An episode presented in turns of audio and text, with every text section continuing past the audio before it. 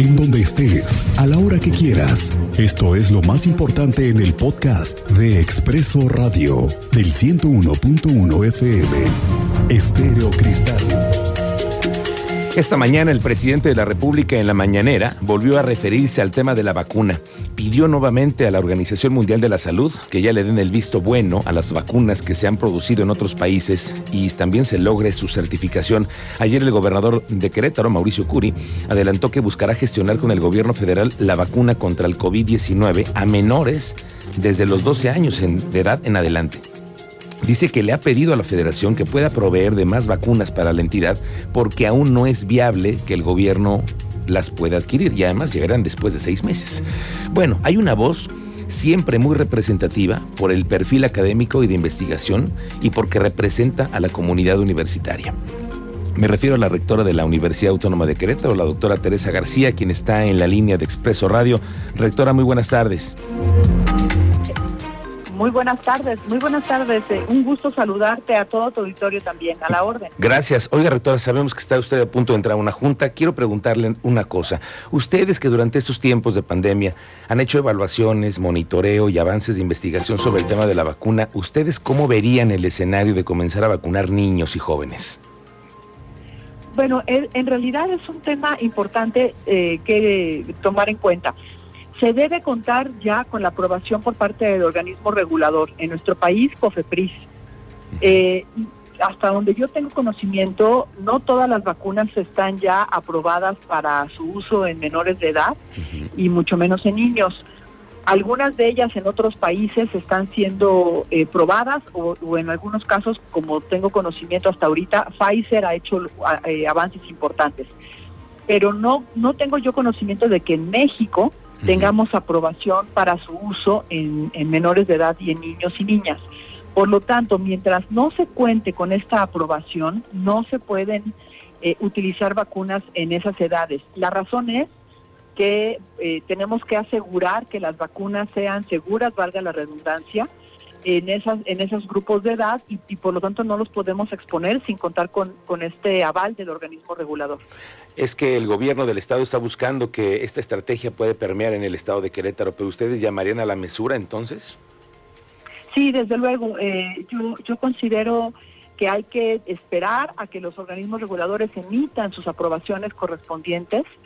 Eh, no podemos extrapolar los eh, los efectos secundarios que todas las vacunas tienen, incluida esta, en adultos, a, chicos, a adolescentes y a niños, porque el metabolismo y la susceptibilidad es distinta.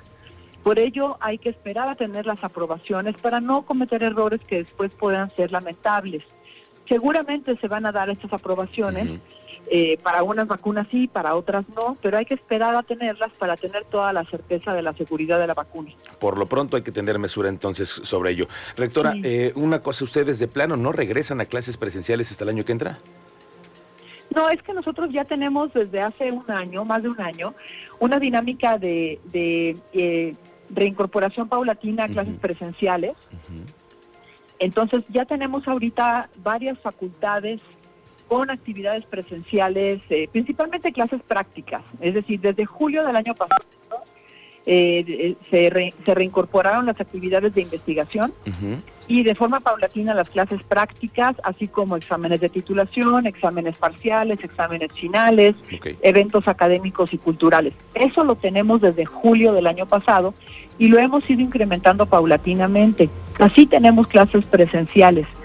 Eh, lo que nosotros, a lo que nosotros nos referimos es que nosotros tenemos unos lineamientos ya establecidos para arrancar la reincorporación formal a clases y esto quiere decir que nuestros estudiantes foráneos ya puedan venir a Querétaro a rentar sus casas. ¿Sí me explico? O sea, es que se requiere, no solamente es regresamos mañana. Claro, claro. Hay mucha gente de afuera, hay mucha gente que se tiene que preparar para ello. Entonces, la reincorporación que estamos haciendo en este momento digamos, es no formal. Cada facultad está organizando sus actividades, sus clases prácticas presenciales con cierta flexibilidad y la idea es que el próximo semestre la reincorporación sea formal y continuemos con esta reincorporación. Nosotros calculamos terminar este semestre más o menos con un 30% de actividades presenciales en promedio en la universidad. Es decir, sí tenemos. Así que bueno, pues sí, vamos en el camino y continuamos eh, incrementando. Correcto, poco a poco, rectora. Oiga, solamente una última cosa. Hay un movimiento de alumnos en la Facultad de Contaduría y Administración, se han estado divulgando imágenes, teléfonos, los alumnos emitieron ya un comunicado. ¿La rectoría ya está interviniendo sobre este asunto? Tenemos, sí tenemos conocimiento del caso. Eh, estamos ya eh, este, trabajando con las instancias correspondientes para poder apoyar a, la estudiante que requiere atención y que los estudiantes estén tranquilos con respecto a ello para que no, no, se genere una situación de, incertidumbre o de temor. Entonces estamos ya actuando al respecto. Correcto, rectora. Le agradezco muchísimo que nos haya tomado esta llamada. Muy buenas tardes. Hasta luego, gracias. Gracias, es la rectora de la máxima casa de estudios sobre el tema de la vacunación. Ya ahí escuchó usted, hay que tener mesura. Oiga, le cuento que ayer un tremendo accidente que se registró en las vialidades más importantes de Querétaro es un accidente en Paseo de la República una de las zonas de Querétaro donde las, cuando se dan los accidentes son mucho más aparatosos. Y es que anoche en el kilómetro 13, un auto por el exceso de velocidad, porque la utilizan además como pista, perdió el control, se fue en sentido contrario, chocó contra el señalamiento vial y quedó detenido en el carril de alta velocidad en el sentido opuesto. Después fue impactado por una camioneta que partió el auto a la mitad. Las imágenes las puede usted ver en el portal de Expreso Querétaro y el teniente Mérida nos da el reporte de lo que ha sucedido después de este trágico accidente. Teniente, ¿cómo te va? Buenas tardes. Muy buenas tardes, Miguel Ángel. Muy buenas tardes a nuestro auditorio. Y es correcto, pues ambos conductores terminaron con lesiones de consideración graves, fueron trasladados graves a un hospital. Ahí se tiene, tiene mucho que ver la respuesta, el tiempo que los cuerpos de emergencia acudieron y atendieron a los dos lesionados. Ya estaban los bomberos y paramédicos brindando la atención. Fue muy rápido, eso, eso fue determinante para que ambos todavía cuenten con signos vitales. Es decir, las, eh, llegaron rápido los servicios de emergencia al lugar. Es una zona rápida, pero oye, este accidente, eh, lo hemos visto en Paseo de la República, corre mucho la gente. Más de 110 kilómetros por hora. ¿Qué se necesitarán ahí, oye? Un, Lamentablemente, reductores. Reductores de velocidad. no, no, no, no. Lo platicaremos más adelante contigo, teniente. Gracias. Le quiero decir que hoy el presidente de la República en la mañanera se refirió a los apoyos que ha tenido Querétaro con respecto a los afectados de las lluvias de San Juan del Río y Tequisquiapan. Así lo dijo esta mañana. Estamos ayudando en Querétaro por las eh, inundaciones. Y el gobernador Curi está este, pues atendiendo las eh, demandas. Incluso se están aplicando los planes los ocho panteones de la capital operarán con las medidas vigentes del escenario A los días 1 y 2 de noviembre, por lo que estarán abiertos al público, lo confirmó Arturo Molina, el secretario de Gobierno del Ayuntamiento.